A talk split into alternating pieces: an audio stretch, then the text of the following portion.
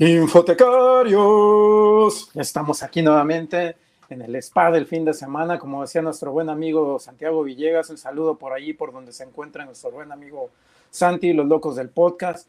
Y bueno, en esta ocasión mi nombre ya, ya además conocido, y, pero bueno, es un gusto estar por acá nuevamente con ustedes. Tenemos un, un gran invitado, un viejo amigo infotecario, ya ha estado por acá con nosotros. Eh, la broma de costumbre es si le decimos Diego Daniel, pero bueno, ya, ya iremos viendo por allí.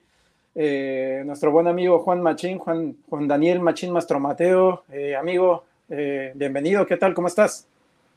Buenos días, Saúl, buenos días, querida audiencia, amigas, amigos. Un gusto estar por acá, repitiendo, ¿no? Sí, bueno, y a ver si ya te tenemos más seguidito también por acá, aunque sea ahí eh, colaborando en algunos capítulos, en, alguna, algunas ediciones, ya, ya nos contarás si algún día te, te, nos unes también, o a lo mejor damos la sorpresa por allí. Pero nada, bienvenido, honestamente siempre es un gusto estar eh, charlando contigo. Y bueno, hoy, hoy hablaremos un poco de un tema en particular, pero bueno, aunque sabemos que ya has estado por acá eh, en alguna de las ediciones de Hipotecarios Podcast, eh, bueno, para quienes nos ven y nos escuchan y no han escuchado de, de Juan Machín o de Juan Daniel Machín, eh, cuéntanos un poquito, amigo, ¿quién es Juan Daniel Machín Master Mateo? Bueno, soy originariamente de Venezuela, bibliotecólogo, eh, máster en bibliotecas digitales y doctor en ciencias de la información y comunicación. Acá en México, miembro del Sistema Nacional de Investigadores, profesor de tiempo completo en la Universidad Autónoma de Chihuahua y pues más recientemente creador del proyecto Juantífico, ya cambiamos incluso la, la arroba de Twitter, la cambiamos en estos días para unificar allí las cuentas eh, sociales. Buenísimo, ¿no? Pues bienvenido, amigo, es un gusto por allí. Eh, hoy, hoy no estará con nosotros Nacho, desafortunadamente, que es por allí el, el alter ego que tienes por allí, la creación de, eh, del contenido que, que, llevas a cabo en redes sociales, particularmente en el canal de YouTube y como cuantífico también. Eh, pero bueno, le vamos a echar de menos, sin embargo, vamos a, a charlar ahí sobre algún tema, sobre algunos temas eh, bueno, particularmente interesantes por allí, hablando un poco sobre eh, aspectos relacionados con, con, las múltiples facetas del, del bibliotecario. Y previo a, a ingresar al, al, al, podcast, por allí hablábamos un poco detrás de bambalinas eh, sobre un artículo que, que, lanzó por allí American Library Magazine. Eh, por ahí les compartiremos en un momento la, la referencia, aparecerá por aquí también, aquí la tenemos. Eh, y hablábamos de cinco, de cinco eh, tendencias, cinco eh, áreas en las cuales un bibliotecario podría desarrollarse. Probablemente esté muy desarrollado con el aspecto norteamericano, pero bueno, hablábamos por allí de bibliotecario de sustentabilidad, experiencia de usuario, tanto en la parte web como en la parte de desarrollo de servicios, claramente, director de equidad, diversidad e inclusión, especialista en recursos en acceso abierto, y especialista en visualización de datos, ¿no? Creo que la visualización de datos también es interesante más por el lado privado que por el de la investigación o también por ahí en la investigación, pero bueno, ya hay, hay una, una realidad por allí, ¿no? Regularmente Estados Unidos marca la tendencia en muchos aspectos como país desarrollado finalmente eh, y otros finalmente le van, le van siguiendo, ¿no? Pero eh, hablábamos ya un poco de si esto podría ser una realidad y de las, de las diferentes facetas que también eh, en tu caso, amigo Daniel, pues llevas a cabo por allí eh, en la Universidad de Chihuahua, ¿no? Eh, como investigador, como académico eh, y bueno, también en algún momento como bibliotecario, ¿no? Eh, ¿Cómo ves estos aspectos? Pues es una categorización interesante. Yo con la pauta del programa pensaría en, en una categorización alternativa que no, no, sería, por supuesto, excluyente de esta de, de, la, de la ala, ¿no? Eh, yo pensaría en la labor bibliotecaria, por un lado, la típica, ¿verdad? Pensaría también en la labor docente, en la labor de investigación y en la labor de divulgación. Por supuesto, por el desarrollo de mi carrera me voy hacia, hacia un área muy academicista, ¿no? Digámoslo así.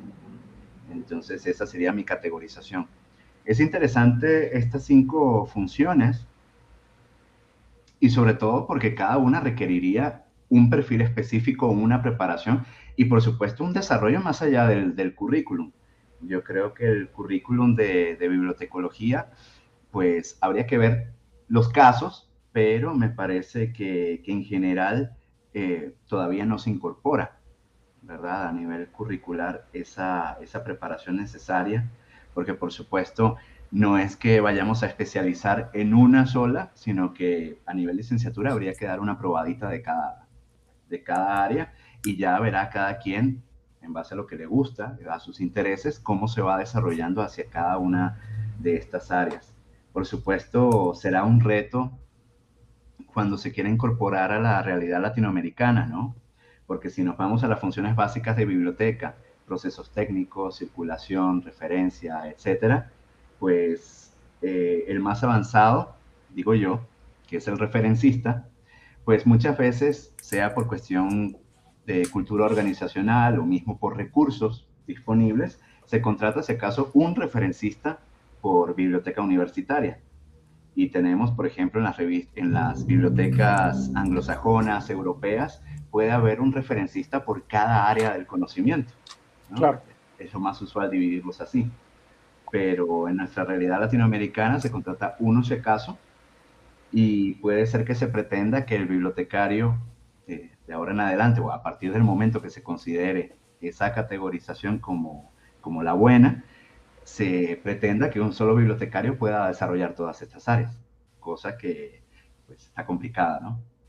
Sí, claro, al final, eh, bueno, yo recuerdo por ahí de los tiempos de, universidad y, bueno, yo creo que funciones en realidad es que hay muchas por ahí, incluso agregaría también el rol de administrador, que creo que a veces eh, a, muchos nos cuesta porque al final la, la formación que se tiene en función de, cada una de las escuelas, hablo un poco de la, de la visión mexicana, eh, o, es muy técnica, o me refiero muy, muy enfocada a catalogación y clasificación, o va un poco más enfocada a, gestión ¿no? Eh, de recursos de información. Entonces, bueno, yo, yo, sumaría también la parte de administración por allí que a veces cuesta y que, bueno, eh, cuando el, el profesional sale eh, de la formación académica universitaria, eh, pues dependiendo de a dónde llegues, a dónde se va a especializar básicamente, ¿no? El, primer trabajo que toque va a ser un poco el tema donde va a empezar a especializarse de alguna manera. Eh, y aunque si bien es cierto, la universidad da conocimientos generales y marca las bases, a veces sí que también muchos profesionales, me incluyo, eh, hubiéramos deseado tener más de algunos, de algunos aspectos, ¿no? Y sí, fíjate que en mi experiencia yo vi al menos seis materias de administración.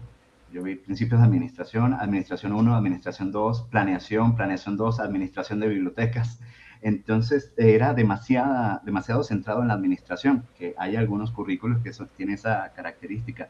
La problemática es que también, digamos, a nivel de legislación bibliotecaria hay que reivindicar que eh, quien va a administrar servicios de información y bibliotecarios deben ser eh, egresados de la carrera, cosa que muchas veces no ocurre, que hay otros profesionales de cualquier otra área, porque también eh, el puesto de director de una biblioteca eh, dependiendo de las características de la biblioteca, si la biblioteca está bonita, se usa como premio, ¿no? Si la biblioteca está fea, se usa como castigo, ¿no? Ah, váyase a la biblioteca, no sabemos qué hacer con usted, ¿no? Entonces termina siendo también teniendo una gran dosis política eso del nombramiento del director de biblioteca, y eso hace que muchas veces no sea un bibliotecólogo, lamentablemente.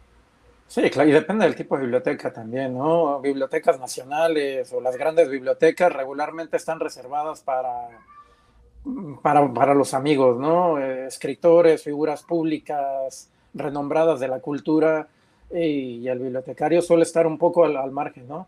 Eh, caso interesante por allí, eh, el de la Biblioteca Nacional del Perú, que hoy en día es una, una especialista en, el área en bibliotecas dirigiendo, ¿no? Pero que previamente también nuestro buen amigo Enzo por allí, que es un escritor también, eh, pues estaba dirigiendo la, biblioteca, ¿no? Y casos como el de México particularmente, ¿no?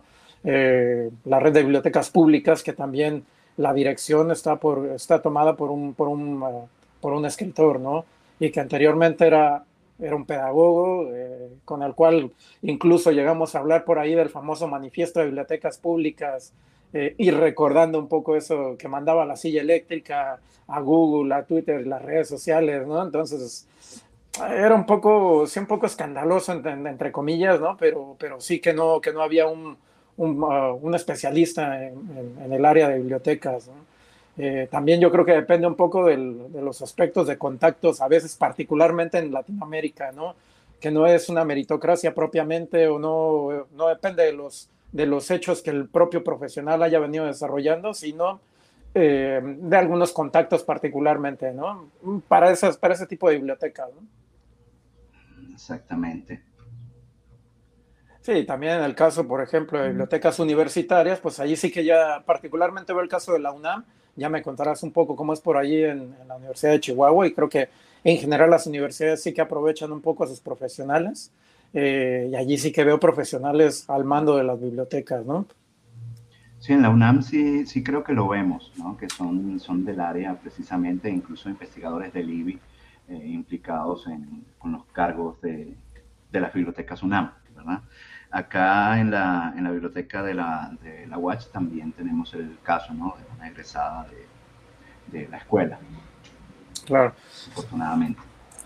Bueno, y hablando también un poco de aspectos de, investigación, creo que también ese punto está a veces, eh, dependiendo de la, del currículum, ¿no? queda un poco eh, cojo, pues si lo queremos llamar de alguna manera, y no, no, se, no se incorporan estos aspectos de, investigación, eh, métodos de investigación, etcétera, ¿no? Y bueno, que también hay, eh, a, costa de ganarme alguna, alguna, algún, mal algún enemigo por ahí, bueno, también es que las tesis a veces tienen bastantes carencias, ¿no? Incluso puede ser que yo también haya tenido esas carencias como, como estudiante de maestría y de, y de licenciatura porque finalmente los aspectos relacionados a métodos de investigación o que formen al estudiante como investigador también suelen ser un poco más reducidos, ¿no? ¿Cómo, es tu experiencia, amigo? Sí, uno a la larga no quiere ni ver la tesis de licenciatura, ¿verdad? Ni me la muestran. Pero fíjate que yo creo que nosotros eh, podríamos estar muy bien posicionados por nuestro entendimiento sobre gestión del conocimiento, sobre información, sobre publicaciones, sobre ecosistemas informativos.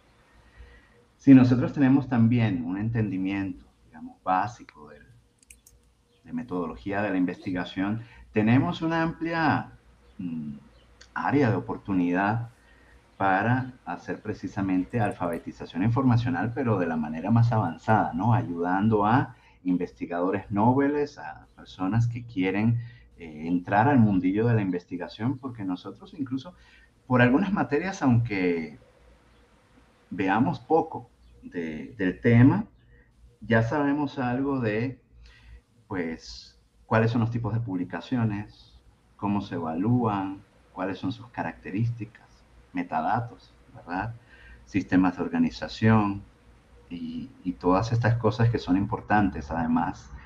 Eh, servimos para tumbar algunos mitos. El otro día veía en un, en un grupo de estos de Facebook, no voy a decir cuál, que muchos decían, tienes que tener JCRs. Yo, válgame, JCRs. Son los Journal Citation Reports. Bueno, ¿y cómo, ¿y cómo voy a tener yo un Journal Citation Report? No, realmente lo que se debe decir es, debe tener artículos indizados en Social Science Citation Index o Science Citation Index, dependiendo del área, que por supuesto estén en activo, están en activo en JCR. JCR es la actualización anual de estos índices con sus indicadores. Entonces son mitos, cuestiones de mal uso del vocabulario y por supuesto no saber dónde empezar. Puede ser que el académico pues domine su área, haga un texto, digamos, más o menos aceptable, pero al toparse con, ¿y ahora cómo elijo la revista? Recomiéndeme usted una revista en contabilidad. Yo, válgame, no me, no me conozco ni siquiera las, todas las revistas de mi área. vamos, ok, vamos. ¿Para qué quiere publicar? Esa es la primera pregunta que, que le hago. ¿Ah, ¿Quiere nada más compartir sus resultados de investigación? Ah, bueno, búsquese una revista de acceso abierto que no le cobre a PC. Y ahí está, perfectamente. Ahí puede difundir sus resultados ah, no, es que en mi universidad me van a empezar a evaluar con que sean revistas indizadas. Ok, indizadas dónde? Ah, tienen que ser o Scopus o Web of Science. Ah, ok, ¿tiene acceso a Scopus? No. Ah, bueno, vamos a buscar a Simago. ¿verdad? Que usa datos de Scopus y, y la organización por cuartiles es casi totalmente coincidente, ¿verdad? Ok, me gusta esta revista, voy a enviar el manuscrito, no, ya va, espérese, lea primero la guía del autor, ¿qué le dice? ¿No? Y ahí hay un montón de directrices que podemos ayudar a eh, precisar y a dar recomendaciones incluso. Pero bueno, eso es un área, una de estas, digamos, facetas. Sí, es interesante lo que mencionas y yo creo que hay un área de oportunidad increíble porque incluso los mismos investigadores eh, de otras áreas tienen una carencia en, ese, en esas áreas temáticas particularmente, ¿no? Eh, y con esto traigo una anécdota por ahí de hace algún tiempo en el cual eh, aquí a Infotecario nos llegó por allí en un, algún, en un post una investigadora del área de ciencias sociales, no bibliotecología, por supuesto, que decía, bueno, ¿quién me puede dar servicios que me puedan ayudar a obtener mi citación porque tengo que reportarlo? A CONACID y no sé cómo hacerlo. Eh, y dices, bueno, entonces, ¿cómo es usted investigador?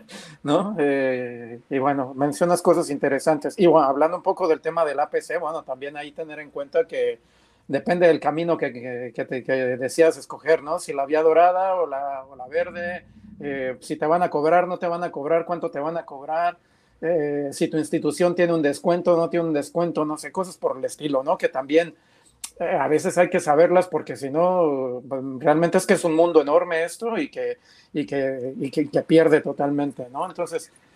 Y entre profesores hay un poco este mito de que entre profesores e incluso, digamos, personal administrativo de, de universidades está aquel mito de que para publicar hay que pagar o publicar, hacer publicaciones científicas cuesta dinero.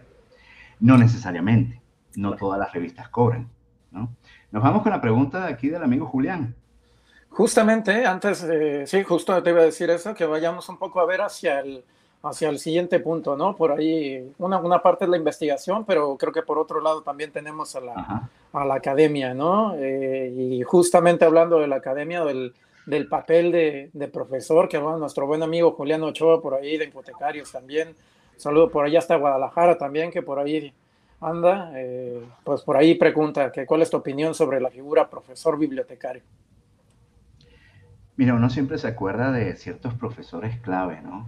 Y a uno, aunque pase el tiempo, se le quedan ciertas frases, incluso más allá de lo que uno pudo aprender a nivel técnico, a nivel científico, se le quedan a uno ciertas frases. Uno de mis profesores, y curiosamente eh, era uno de los profesores de archivología, yo tuve la mención de bibliotecología, en mi, en mi escuela estaba el bibliotecólogo y el archivólogo, pero igualmente veíamos una materia de archivo. Y él decía que la docencia era pues parte, una obligación, una labor social hacia la propia disciplina. Si uno podía ser un buen profesional, pues estaba uno en cierta obligación de transmitir sus conocimientos a, para formar nuevos profesionales. Y pudiéramos decir incluso que, digamos, idealmente, en teoría, si yo tengo que preparar clase de un tema que yo domino a nivel profesional, me voy a mantener actualizado, digamos en teoría. Me voy a tener, mantener actualizado en las nuevas tendencias y pues voy a, voy a traer lo mejor de la docencia al trabajo y voy a llevar lo mejor del, lo mejor del trabajo a la docencia, ¿verdad? Así como también pudiéramos decir, ¿el profesor tiene que ser investigador? Pues no necesariamente. Muchos profesores no son investigadores. Digamos que quizás entre un, 20 y un 30%, dependiendo de la institución, por supuesto, pero un 20, 30%, un tercio de, lo, de la plantilla de profesores puede ser investigador. y, y también en teoría, el profesor que es investigador es el profesor que va a traer contenidos más actualizados porque está continuamente trabajando precisamente en, en el área donde, en la que da docencia.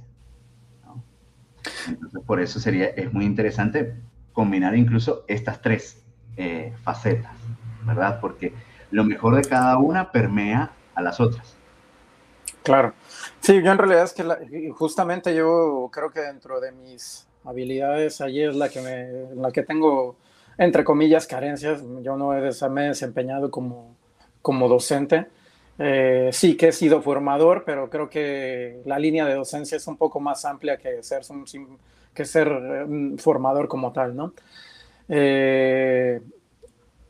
y bueno, mencionas un punto interesante que es la actualización en los contenidos, pero creo que esto debe ser básico no solamente para el docente, ¿no? En términos generales, para todos los profesionales de la información y de todas las áreas, ¿no? Eh, creo que hoy en día eh, tenemos conocimientos que se van desarrollando con una velocidad increíble, nuevas tecnologías, nuevas formas, nuevos métodos, eh, mm, lo que veíamos hace un momento, ¿no?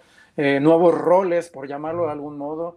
que bueno, que al final es que hay que estar actualizado sí o sí, ¿no? Y, y bueno, estar ahí atento, estar siguiendo eh, por redes sociales, por revistas, por, por feed de bases de datos especializadas sobre las nuevas tendencias que se van desarrollando en, en el área, ¿no? En, función del, del, área de especialización de cada uno, ¿no?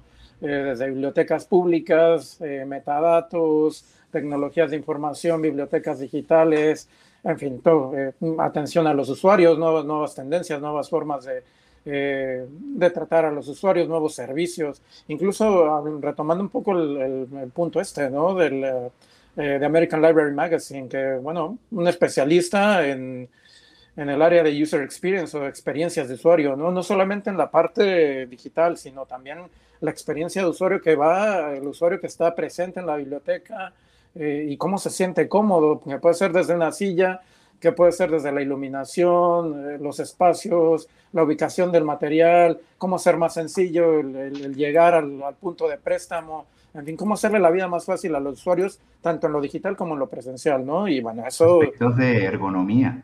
Totalmente, sí, sin lugar a duda, que incluso también creo que hay poca investigación en ese sentido, ¿no?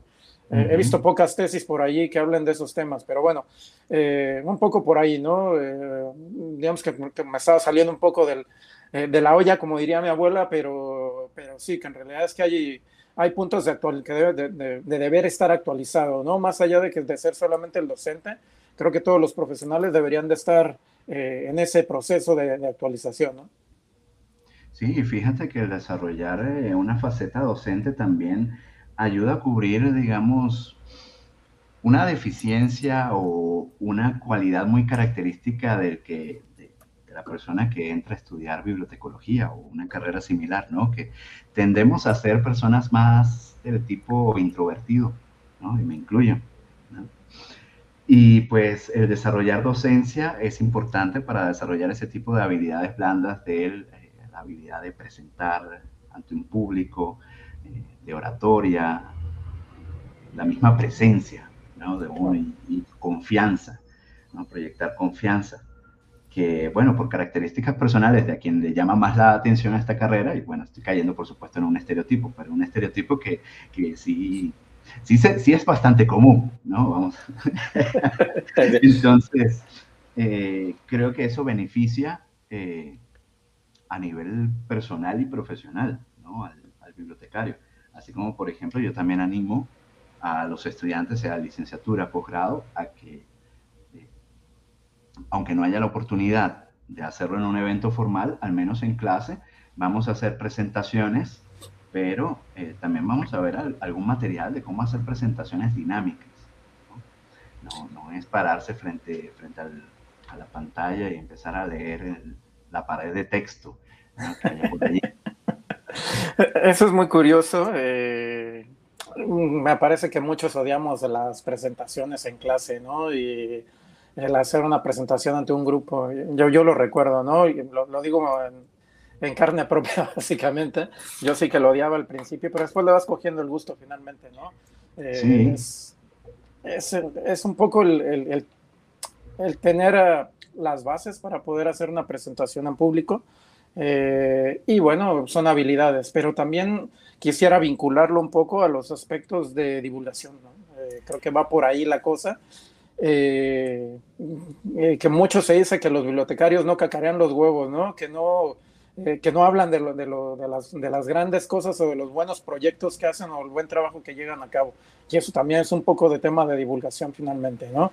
que puede ir desde la parte escrita, como puede ir lo que estamos haciendo ahora mismo, un canal de YouTube, plantarse frente a la cámara, y me parece curioso, porque las nuevas generaciones creemos que nacen con el chip, pero que también es cierto es que tienen severas carencias, ¿no? Y más el ponerse enfrente de una pantalla, el hablar, eh, el comenzar a soltarse un poco y, el expresar las ideas. ¿no? Sí, a lo que iba, precisamente la divulgación sería, como dicen los memes, sería el nivel Dios de estas competencias, ¿no? llevado, llevado a la máxima. Porque cuando uno está en el ámbito bibliotecario, bueno, estás, estás nadando en tus aguas, estás haciendo lo que, para lo que estudiaste. Cuando tú estás haciendo docencia, pues lo estás transmitiendo a nuevas generaciones de bibliotecarios.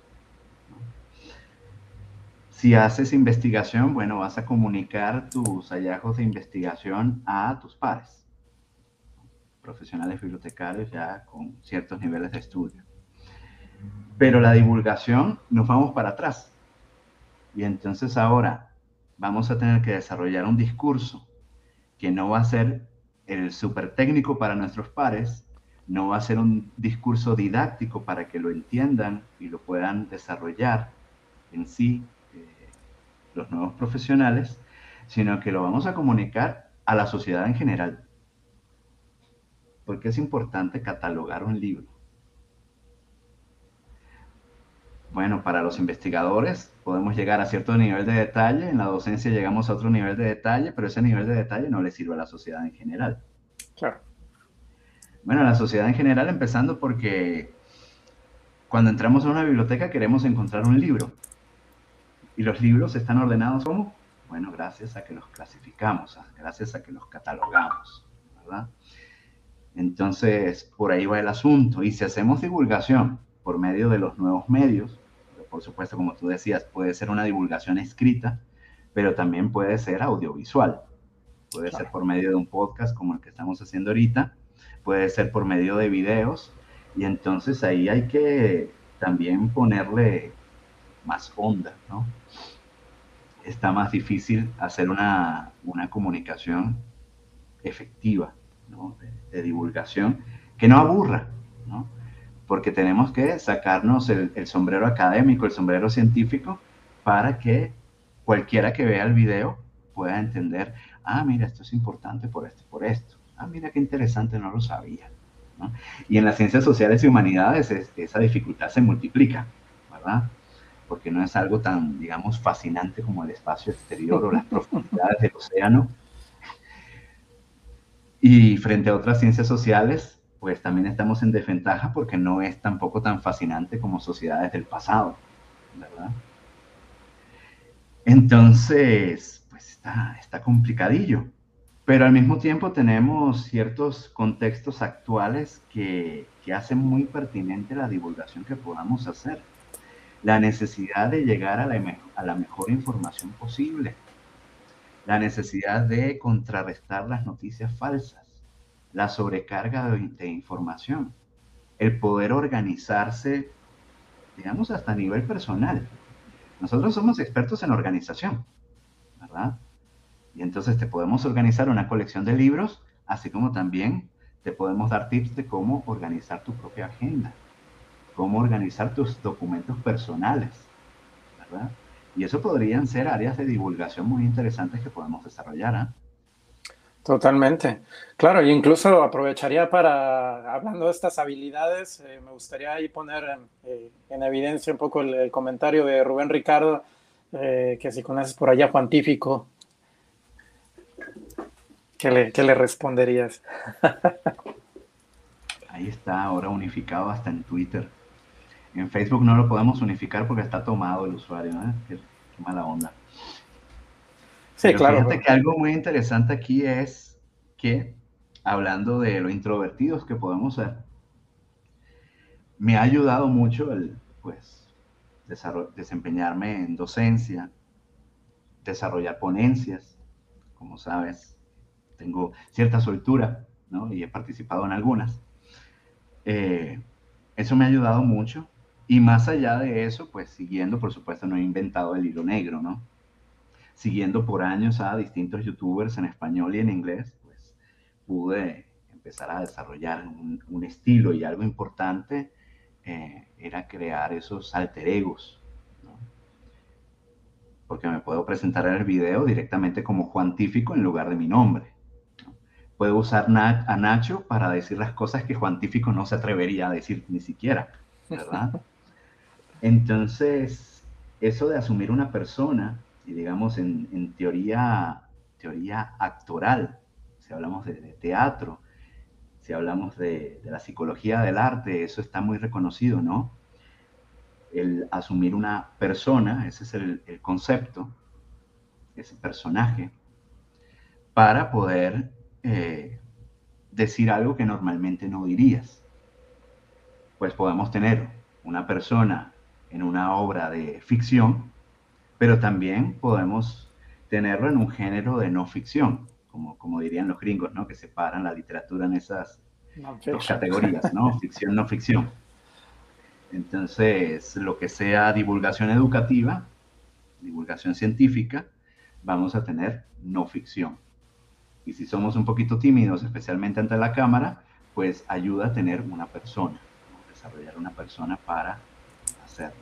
Algunos incluso eh, no se muestran ante cámara, usan nada más la narración, eso ayuda también. Si hay, eh, cierta timidez o si uno simplemente no quiere aparecer ante cámara, también se puede usar un avatar, ¿verdad? Animado. Eso también, también lo he visto, ¿no? Que hay una narración y no, y no está la, persona de carne y hueso ante cámara, sino que aparece un avatar en lugar de la persona. Sí, por ahí hay incluso un caso, si no mal recuerdo, en San Luis Potosí, un colega por ahí que está desarrollando contenido. Eh, interesante porque finalmente está haciéndolo con, con, avatars. Eh, todavía no llega al, al metaverso, el famoso metaverso, eh, pero sí, bueno, ya lo vemos por ahí desarrollando contenido con pequeños videos, lo cual es muy interesante. No aparece una persona como tal, pero sí que aparecen animaciones que ayudan bastante, ¿no? Eh, y en este sentido de, las habilidades, además del de YouTube, no sé, ¿tú, ¿tú qué recomendarías un poco? finalmente es que has hecho, ya, ya tienes un camino en el cual has avanzado un poco. Eh, y bueno, ya, ya, desarrollaste un personaje, como es el caso de, de Nacho, eh, tienes por ahí los comentarios, eh, digamos que tienes unas formas por ahí, unas habilidades particulares de comunicar para, para estas nuevas generaciones y para quien quiera entrar también finalmente, ¿no? Porque creo que eso es importante, que mientras más profesionales entren, más se dará a conocer también, ¿no? Eh, de estas habilidades de comunicación, eh, ¿cómo fueron adquiridas? ¿Qué recomendarías? Fíjate que yo creo que también retomo una de esas tantas profesiones frustradas que uno tiene, ¿no? Porque uno de niño y de joven quiso hacer muchas cosas. Una de las cosas que quise ser, además de escritor de literatura, eh, fue cineasta. Y por supuesto no, no he estudiado formalmente esto, ¿no? he adquirido todas estas habilidades de, la manera más empírica posible, experimentando, buscando foros, moviéndole a los programas y también siendo un entusiasta del cine. ¿verdad?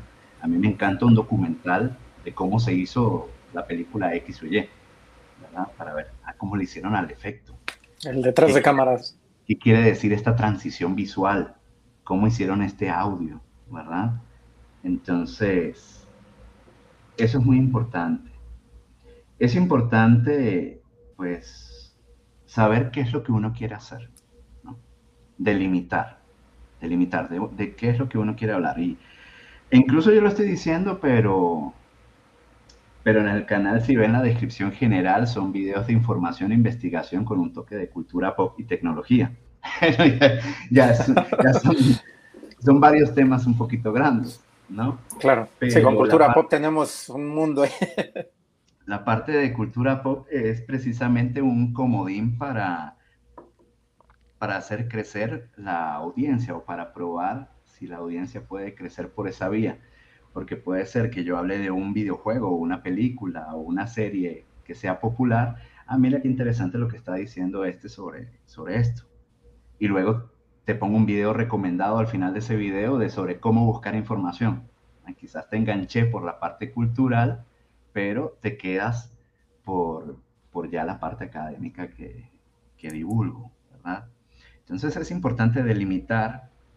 Recursos no son necesarios demasiados, pero también depende de la evolución y el nivel de producción que uno le quiera dar.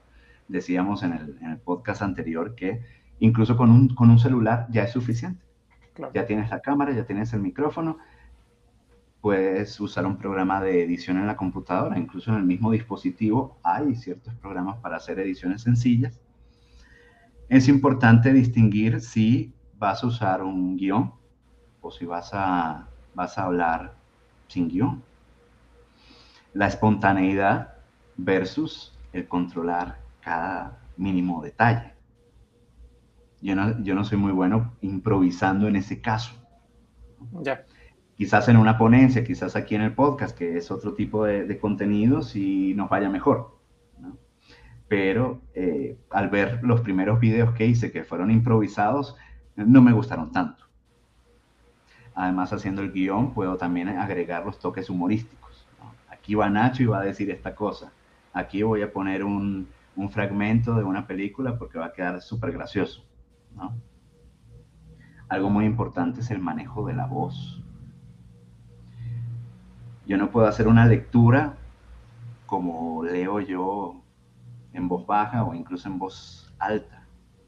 En este video vamos a hablar sobre la búsqueda de información. No, se puede. Apaga y vámonos. Se te va a desconectar la audiencia inmediatamente. Totalmente. Empieza con una pregunta detonadora. ¿Has batallado al encontrar información para realizar tu investigación? Algo así. Y llevar un tono de voz. A veces uno piensa que está exagerando ante cámara, ¿verdad? Y cuando ves la grabación que te pareció que tú estabas hablando de una manera sobreactuada hacia lo Jim Carrey, ¿no? Resulta que, que no. Fue un tono un poco más allá del normal, ¿verdad? Pero eh, hay que experimentar mucho. También hay que experimentar mucho. No quiero hacerlo muy largo, Saúl, la explicación. No, no te preocupes, al contrario, llevas toda la razón y bueno, me gustaría también aprovechar un poco, eh, para compartir por ahí algunos de los comentarios. Por ahí Rubén Ricardo eh, un poco hace una mención, dice que significando, entre comillas, es fusionando como Goku, Machine Master Mateo, por ahí, por ahí nos, nos hace el comentario y bueno, también Rita eh, no sé, Harmon o Harmon. Eh, también saludos desde Chihuahua, Chihuahua, seguramente ahí colega tuya. Eh, un placer allí, buenos comentarios sin lugar a dudas, por tu calidad humana y como profesional sin lugar a dudas. Y bueno, comentarios también complementando un poco la mención sobre el aspecto docente, ¿no? De nuestro amigo Julián.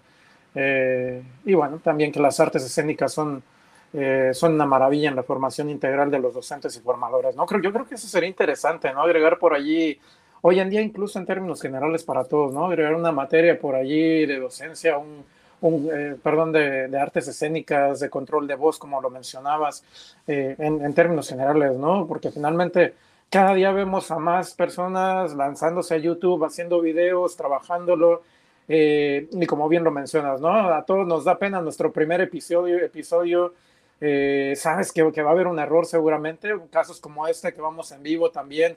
Eh, sabes que por ahí se puede, bueno, los inconvenientes del en vivo, ¿no?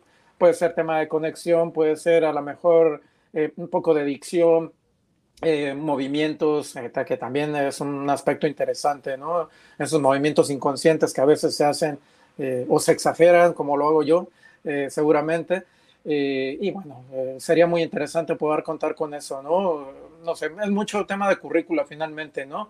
Y por el otro lado, mucho tema de autoformación también, ¿no? Porque creo, aunque si bien es cierto, no todo está en Internet, ni todo, ni todo está en YouTube, creo que sí hay eh, muchos temas interesantes. En LinkedIn, por ejemplo, por ahí algunos temas de autoformación también, unos cursos muy, muy interesantes para quien pueda por ahí llevarlos a cabo o incluso los que por ahí van en plataformas de, educación a distancia, ¿no? Que también sería interesante. Creo que un poco es el tema de, ir por más, ¿no? No solamente lo que, eh, lo que nos deja eh, pues la formación universitaria, ¿no? Incluso yo, yo los animaría también a, llevar una, una, doble formación, ¿no? Una formación técnica que pueda ayudar por allí lo digo desde mi perspectiva también, yo tengo formación en, aspectos de programación de computadoras y todo esto, así que bueno, a mí pues, finalmente eso me ha ayudado bastante, ¿no? Quizás por eso no he estado tan desarrollado yo en el, en el área académica eh, y menos también en la, en la, de investigación, pero bueno, creo que siempre ayuda, ¿no? Ese tipo de,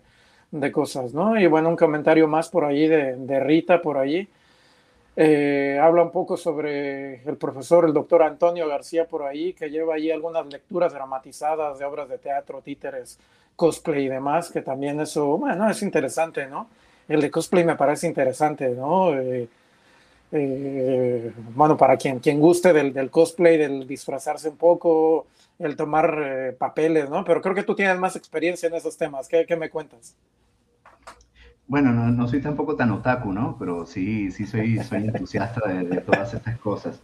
Ah, saludos, por, por supuesto, a, a, Rita acá en la, la biblioteca Montemayor, ¿no? Eh, y saludos a Polinar, que está saludando allí también. Totalmente. Eh, rescato lo que decías de, incorporarlo al currículum y como bien dice Rita que está incorporado allí en letras, no está peleado con nuestra área, aunque parezca, digamos, a primer vistazo, va a parecer extravagante, ¿no? Pero ¿para qué demonios tiene que aprender un bibliotecario sobre expresión dramática o cosas de, de ese estilo? Pero debería incorporarse siempre y cuando la forma en que está orientada la materia es a auxiliar a ciertas carencias del bibliotecario o a potenciar ciertas habilidades que se van a requerir en ciertas y determinadas áreas. Nos, muestra este artículo con el que iniciamos la transmisión que estas áreas van emergiendo, ¿no? Por necesidades por detección de necesidades, detección de nuevos perfiles que se requieren para quizás nuevas cosas o cosas que no son tan nuevas, pero que nos dimos cuenta que, ah, mira, si hay un profesional que, que tiene algo que ver con esto, ¿verdad? Y pues si nosotros tenemos cierta carga estereotipada bastante pesada y ciertas oportunidades a nivel personal, a nivel profesional, laboral, etcétera, eh, sería importante incorporarlos, aunque suenen extravagantes de inicio.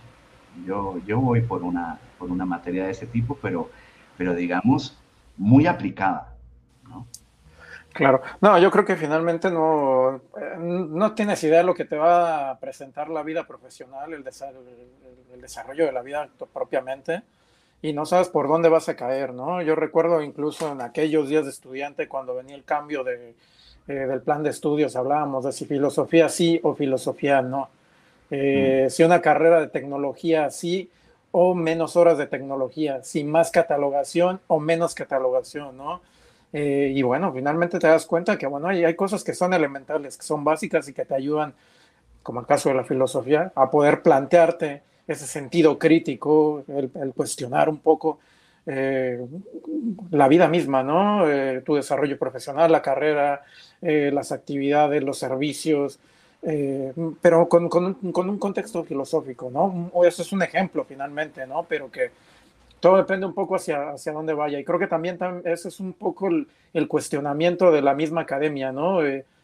¿Qué les ponemos? Porque hablemos también de, de lo que viene, ¿no? Porque se dice por ahí que muchas de las carreras que se van a ocupar en el, de los profesionales que se van a ocupar, ocupar en el futuro, pues no existirán, no, no existen hoy en día, ¿no? Entonces, eh, si no existe hoy en día, entonces, ¿qué, ¿qué, les damos, no? ¿Cómo los formamos, no? ¿Cómo, cómo lo ves eso? Somos una carrera muy paradójica, muy paradójica. Y somos la disciplina, yo creo que no una, sino la disciplina más joven de todas porque digamos la bibliotecología se empieza a ir sistematizando siglo XX, 1930, 1950, ¿no?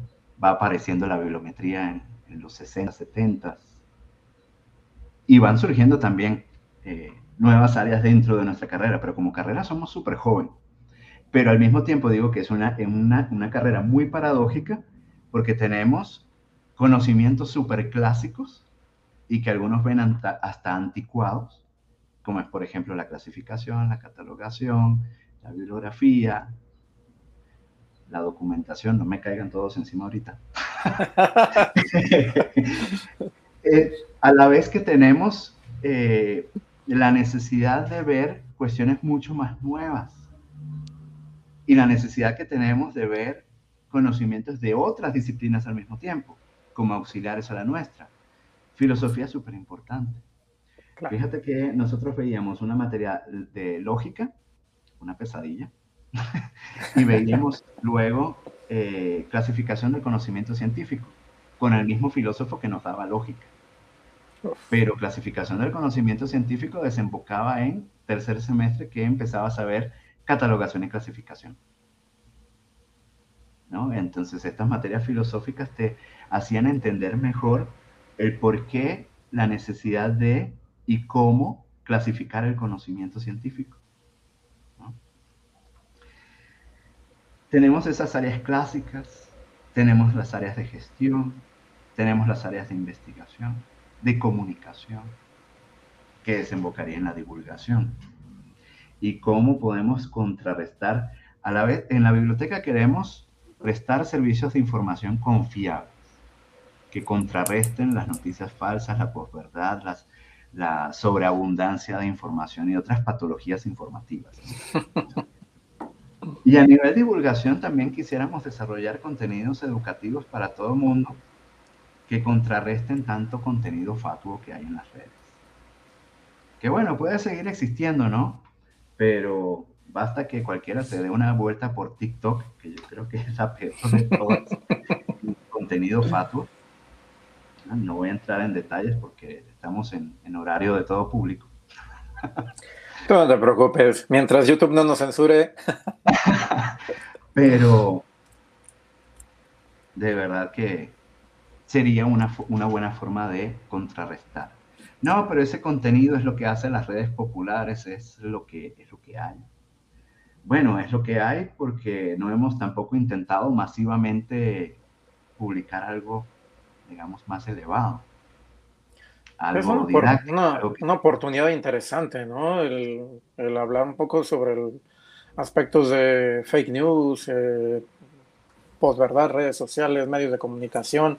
Creo que hay una oportunidad muy, muy importante allí eh, e incluso en medio de la pandemia hemos visto cómo han, han surgido empresas, compañías dedicadas justamente a, a controlar para poder compartir información con eh, entidades de comunicación, televisiones, radios, etcétera, ¿no? Que vayan filtrando un poco también toda la vorágine de información que viene sin control dentro de redes sociales y que puede ir dirigida también hacia los medios de comunicación, que también en algunos casos los medios de comunicación se les ha ido eh, algunos, algunos memes, algunos fake news ahí terribles y que, que pudieron haberse evitado, ¿no?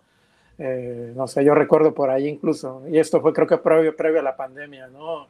Eh, una, una, actriz porno, la ponían por ahí como que había ganado la Olimpiada de Matemáticas y decían, por favor, esto no puede ser posible, hay, hay algo que no, está, que no está contrastado, ¿no? Que la información, casualmente en los aspectos visuales, ¿no? el, escrito versus la, la imagen no contrastaba la verdad, ¿no? Entonces, oportunidades creo que por allí yo creo que hay bastantes también, ¿no? Es cuestión también de, pues, digo yo, de actualización y de un conocimiento adicional, ¿no? De ir por un poco más, porque también la universidad o la maestría o el doctorado tampoco es que va a dar todo, ¿no? No, no, eh, hay oportunidades de crecimiento finalmente, ¿no?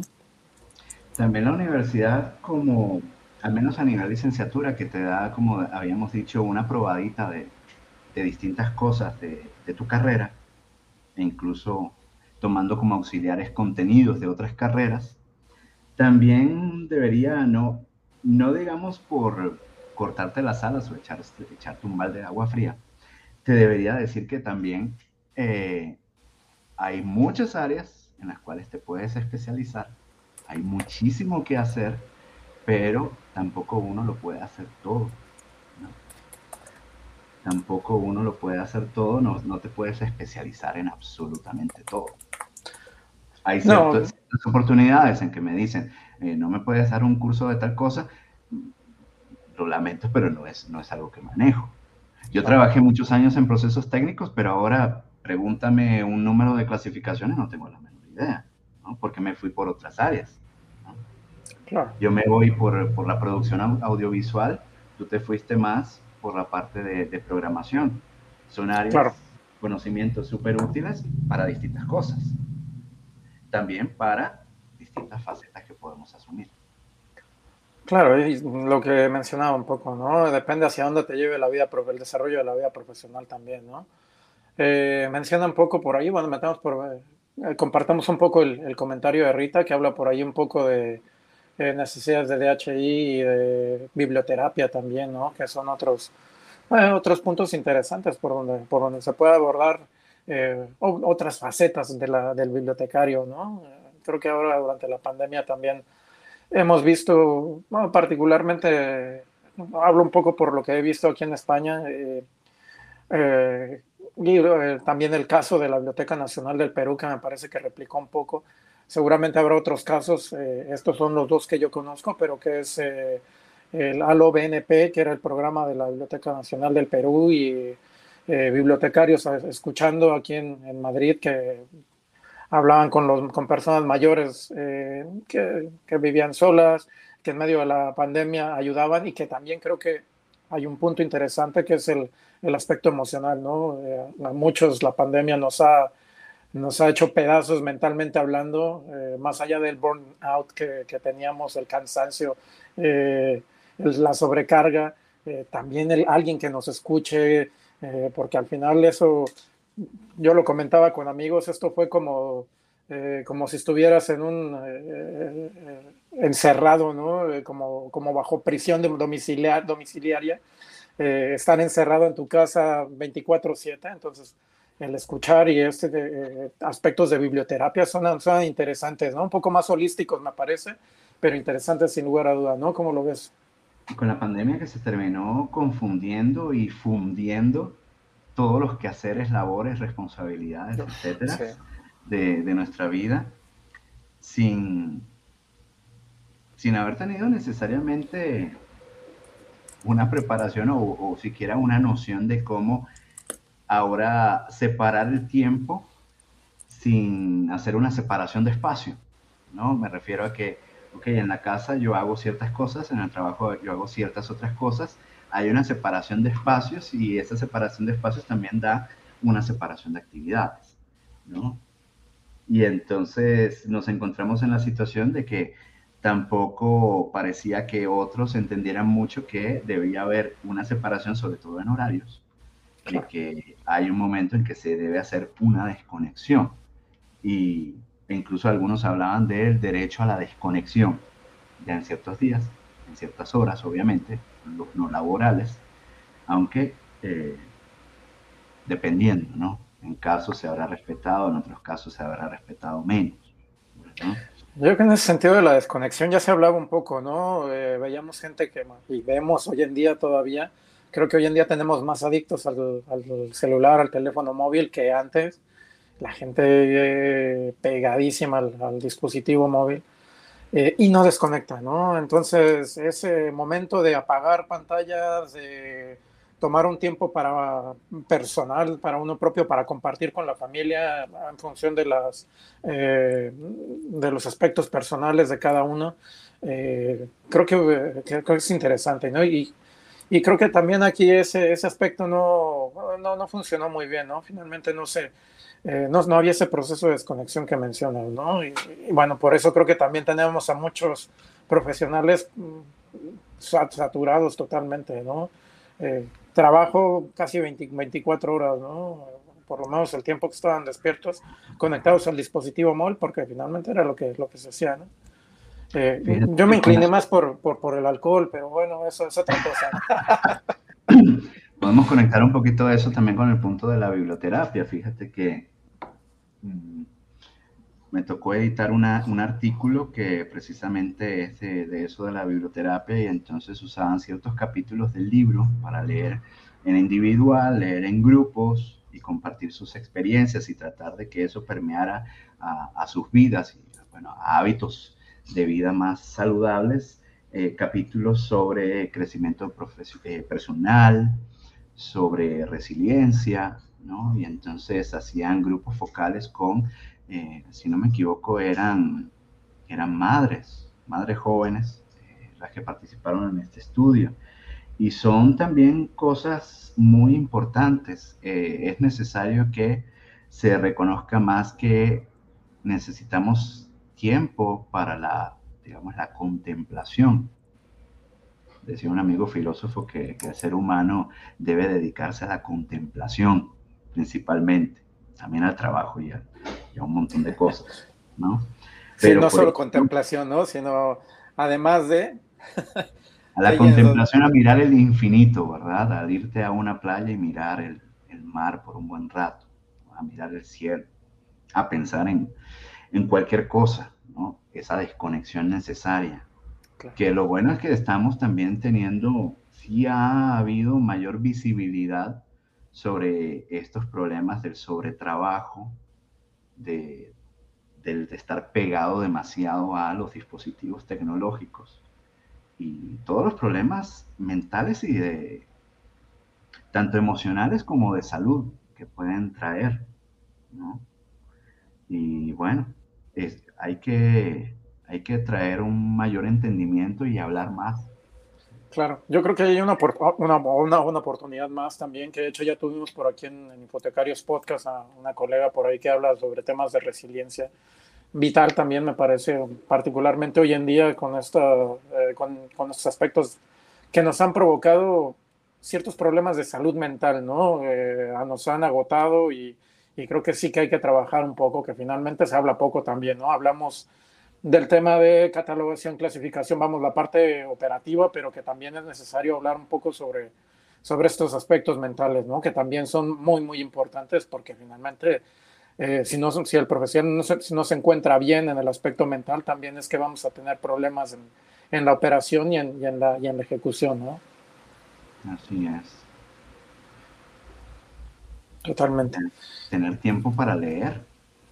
A mí me preocupa mucho como profesor y como investigador no tener el suficiente tiempo para leer, digamos, de manera más calmada, más pausada, eh, los materiales que debería leer a profundidad. Y bueno, eso es por una gran cantidad de, de labores que eh, quizás terminan siendo excesivas. Y eso que yo he delimitado cuáles son las facetas de acción que yo traigo yo ya no trabajo en biblioteca, me dedico plenamente a la docencia y la investigación. La divulgación es una bronca que yo me busqué, ¿no? no, eso tiene gracia porque también de repente dices, dice, pero ¿para qué me meto en esos problemas? ¿Qué necesidad tengo, no? Y, y bueno, que también es un poco, un poco por amor al arte, pero bueno, también genera trabajo finalmente, ¿no? Y, y reducción también de tiempo familiar, de, de tiempo para eh, personal también, ¿no? Que, que también son son aspectos importantes. Lo que pasa es que, fíjate, nosotros que empezamos, empezaste tú con el podcast, con, con, Santiago también, empezaron el podcast poquito antes de que yo reinventara el canal, fue, fue en 2019, si no me equivoco. Sí, sí. El año anterior a la pandemia. Y entonces, estos fueron mecanismos, yo creo que en el caso de, de ambos, para seguir eh, trabajando, seguir activos, seguir siendo visibles. Y frente a una cuestión de que no nos podemos desplazar, en un momento estuvimos, digamos, en ese eh, arresto domiciliario, todos. Entonces, ¿cómo hacemos para comunicarnos? Quien no se valió de estos medios para seguir siendo activo y decir, ah, aquí estoy, estoy haciendo esto, pues no sabemos qué estuvo haciendo. Y así me han surgido oportunidades de personas que no me conocieron en la universidad, no me buscaron en Google Académico, no vieron ninguna investigación mía, sino que vieron un video, ¿verdad? Y me dicen, hey, me, eh, puedes venir a darnos una plática de X tema. Ah, bueno, claro que sí. Eh, así van surgiendo también oportunidades frente a ciertas limitaciones que han ido apareciendo, ¿no? La pandemia por un lado, recortes de recursos y apoyos por otros, entonces, eh, ha sido una buena forma de contrarrestar y, mostrarse activo. El poder de las redes sociales, como dicen por ahí, ¿no? Y bueno, en ese sentido creo que tiene muchísima razón. Finalmente, Eh, esta es una herramienta más, me parece, que nos permite visibilizar el trabajo. Eh, y bueno, en medio de la pandemia también yo he escuchado, en contraparte, he escuchado auténticas historias de terror, ¿no? Eh, profesores que en su vida habían estado haciendo una videollamada por Zoom o por Skype o por Teams y cuando llega el momento de enfrentarse a ello, pues nada, el terror, son, se apodera de ellos el terror literalmente hablando, ¿no? ese momento de no saber qué hacer, cómo hacerlo, eh, profesores que incluso caían en tretas de los propios alumnos, ¿no? El famoso profe eh, está en mute, presione Alt F4, ¿no? Y le cerraba la ventana en lugar de, liberar el, el, audio, y bueno, que bueno, literal, ¿no? El profesor que salía, por ejemplo, detrás, o la alumna que salía ahí algún familiar, o pasaba algo, pasaba algo chusco por detrás. Eh, no sé, ha, habido mil historias, me parece, muchas eh, eh, en medio de, la pandemia y de, este famoso confinamiento. Pero creo que también ha sido una oportunidad para aprender, ¿no? Finalmente, y de actualizarnos, ¿no? Como hablábamos hace un momento, ¿no? Es parte esencial y quienes, quienes no tenían estos conocimientos, finalmente es que, pues no les quedó otra más que por, la, por, el, por la forma más dura, finalmente, ¿no? ensayo y error y hacerlo y a ver cómo, cómo funciona, ¿no? Y para quienes ya tenían un poco de conocimiento, pues bueno, también fue una oportunidad, ¿no? Creo que fue un catalizador interesante para poder ir un poco hacia adelante, ¿no? Sí, definitivamente fue una prueba de fuego tecnológica, psicológica, de resiliencia profesional, comunicacional. Totalmente. Y bueno, incluso aprovechar el comentario de Patricia, ¿no? Que en realidad es que sí vemos que fue palpable, ¿no? Este analfabetismo, analfabetismo digital, ¿no? Que complicado, ¿no? Finalmente. Así es. Auténticos doctores, eminencias eh, en investigación, cuando tenían que dar la, la clase eh, frente a alumnos de maestría o de licenciatura, eh, caían en tretas como esta o que finalmente no lograban eh, hacer uso de las herramientas tecnológicas. ¿Tu caso cómo fue? ¿Fue más, más relajado? Sí, porque en general sí había usado herramientas de, de este estilo. Para mí ya lo, lo, más difícil fue, fue lidiar más bien con, con ciertas actitudes. Con actitudes de, por ejemplo, eso de, de no dejar el, no, es, no ser conscientes del tiempo de desconexión, ¿no? El recibir mensajes a las 3 de la mañana. no fueron demasiados, ¿no? Pero, pero sí a, a deshoras. Lo siento, es que estoy en otro horario. no, no, en ese caso, pues, pues se entiende, ¿no? En el caso de, de los colegas conocidos que están en otra zona horaria. Eh, ya la tendencia de apagar las cámaras no es que digamos que eh, extrañaba demasiado la, presencialidad, pero digamos que es importante para saber que las otras personas te están escuchando. Claro. Me fue más sencillo, digamos, a nivel de posgrado que a nivel de licenciatura. También por la madurez de, de los estudiantes. Sentía yo una mayor resiliencia entre los de posgrado porque también más claros en cuanto a los objetivos que había que desarrollar en el semestre. En licenciatura, pues sí había que apoyar más, incluso emocionalmente.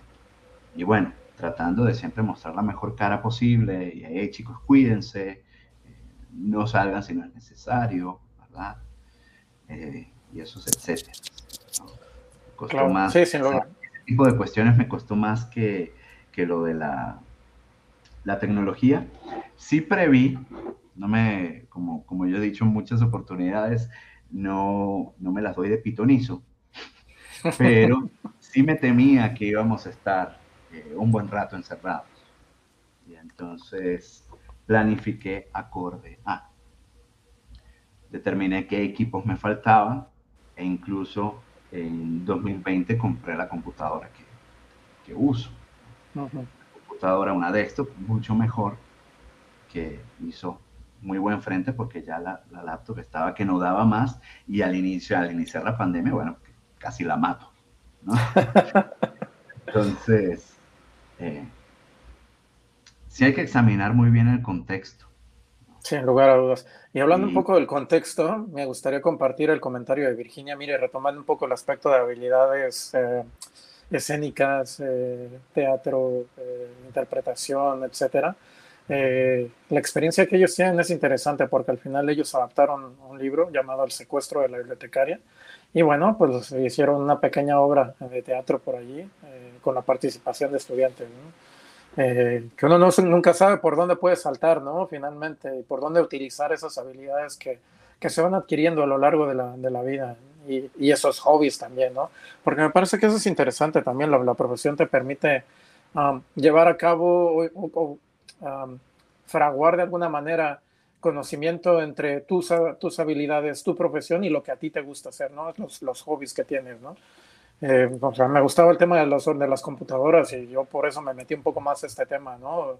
Quizás tú por la experiencia, por el desarrollo y demás, surgió el tema de la, docencia y de la, eh, y de la investigación, ¿no? Entonces, eh, interesante, ¿no? La, la, la práctica de, de, Virginia por ahí. Tiene que haber ese entrecruce de intereses personales, profesionales, hobbies, porque así es como uno definitivamente disfruta lo que hace que es lo ideal. No, hay nada más terrible que hacer lo que, algo que no te gusta. Totalmente. Totalmente. Eh, amigo Juan Daniel, ya nos, te, iba a decir, nos aproximamos peligrosamente a la hora, pero ya nos, hemos pasado de la hora. Eh, como bien dicen por ahí, estamos, la, la, la, final es que se disfruta bastante la charla y eso es muy agradable. Eh, vamos, vamos a ir cerrando ya este, este Hipotecarios Podcast, pero no me gustaría eh, eh, que dejáramos a, un lado el comentario de Virginia por ahí, eh, que ella estuvo haciendo por ahí algunos, algunos talleres y, y, grabándolos por ahí por Zoom y por Meet, y bueno, que por ahí diseñó un, blog. dejamos por ahí el, el, comentario, lo vamos a agregar también en, en la parte baja, la dirección del, del blog que, que desarrolló también para compartir un poco esas buenas prácticas que creo que también se vuelve, se vuelve importante, ¿no? Parte de lo que quise, de lo que queremos por aquí en, Hipotecarios Podcasts, podcast es compartir un poco ese, ese quehacer que llevamos a cabo día a día y, bueno, por supuesto, lo que, lo que nuestros eh, grandiosos invitados nos comparten en el, en día a día, ¿no? Que también eso es importante. Eh, y bueno, eh, mi querido amigo Diego, perdón, Daniel, ah, Juan Daniel Machín Mastro Mateo. Eh, pues un comentario para ir cerrando, un comentario final para ir cerrando este Infotecarios Podcast. Es importante que identifiquemos, identifiquemos nuestras fortalezas, debilidades, hagamos algo al respecto, examinemos el contexto para ver las oportunidades de desarrollo y también dónde podemos actuar y en qué podemos ayudar. Así podemos ser héroes entre los bibliotecarios. Gracias por su atención. No, al contrario. ¿no? Venga, venga, tíralo, tíralo. No, no, el, el espacio es tuyo. Por favor. Bueno, espero seguirlos acompañando en algunas próximas ediciones de Infotecarios Podcast. Estamos hablando de, de invitados y aquí eh, voy a estar apoyando en lo que se pueda. Agradezco Saúl el voto de confianza para acompañarle el rato que sea. Al contrario, amigo, va a ser un gusto tenerte. Y sí, sin lugar a dudas es interesante el, tenerte por acá. Eh, por allí vamos a estar ya eh, eh, trabajando en conjunto. un, nuevo un nuevo loco del podcast que se une. Agradecerte. Realmente es que mucho de lo que hacemos aquí lo hacemos por, por amor al arte eh, y bueno, agradecer por, por unirte un, ratito aquí a, a, una charla, como, como decía nuestro buen amigo Santiago, el spa del fin de semana, eh, a tomarte un, eh, un tecito, en, en, el caso tuyo por allí nos pilla regularmente por la mañana en tu horario, si no te diría que una cervecita o un, un sotol por allí de Chihuahua, una cosa así. Pero sí, sin lugar a dudas, eh, mencionar por ahí que nuestro buen amigo eh, Juan Daniel Machín estará por aquí colaborando, ya uniéndose a los locos del podcast y agradecerle, nuevamente agradecerte, amigo. Eh, esta charla ha sido muy entretenida y bueno, tendremos ya por ahí algunos invitados interesantes, eh, siempre tratando de apelar un poco a, a las distintas realidades, ¿no? no solamente un país, no solamente una región, tratar de buscar por ahí más cosas que puedan ayudar, como bien mencionabas. Creo que eso es importante, buscar un poco cómo ayudar a los demás. Y eso también es un poco la, la idea de Infotecarios, ¿no? El ayudar, el colaborar, el compartir eh, ideas, novedades, noticias y bueno, buenas prácticas también, como lo que nos ha compartido por ahí nuestra amiga Virginia por ahí, que también eh, quedará por allí. Y de verdad agradecerte. Y, nada, pues nos estaremos viendo ahora sí nuevamente con, con mayor frecuencia eh, en el Infotecarios Podcast y comentando allí con, con, los próximos invitados que tendremos, que, que sin, sin, lugar a dudas va a ser muy, muy interesante el, el charlar con ellos. ¿no? Muy bien. Por mi parte, hasta la próxima. Totalmente. Vamos, amigos, agradecerles. Totalmente, sí, compártanlo. Compartan el video, anuncien si sugieran invitados, también es válido, ¿verdad? Totalmente, sí, sí, sin lugar a dudas que, bueno, hay ocasiones en las que ya eh, a veces eh, tenemos que ir planificando en, el camino y, y bueno, si si hay alguna cosa interesante que deseen compartir por allí, algún proyecto, eh, desean unirse por acá al, palomazo, como dicen por ahí en mi pueblo, un rato a la, charla, pues eso va a ser interesante. Recuerden que esto es un poco pensado en ustedes finalmente, que nos ven y nos escuchan. Eh, y agradecerles, ¿no? Por allí, eh, por todo el, tiempo que nos dedican. y bueno, invitación, como siempre, en estos anuncios parroquiales de cierre por allí. Eh, invitación a participar en Infotecarios, no lo olviden por allí, eh, si desean escribir algún artículo, el blog está abierto siempre para firmas invitadas o si desean ser parte del equipo también de Infotecarios, eh, compartir, el ir desarrollando esas habilidades de escritura, por un lado, y bueno, también si desean compartir por aquí algún webinar, algún, algún taller, una charla, unirse al Infotecarios Podcast, también compartan esos, esos comentarios. Y bueno, suscríbanse si desean seguir recibiendo comentarios por allí, eh, en Facebook, en Twitter, en, YouTube.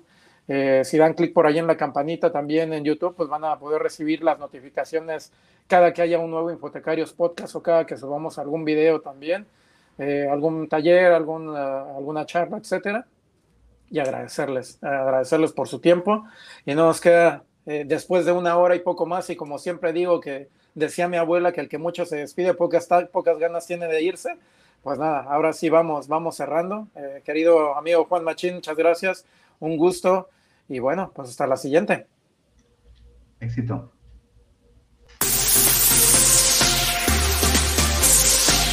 Infotecarios Podcast, el mundo de la información en constante evolución.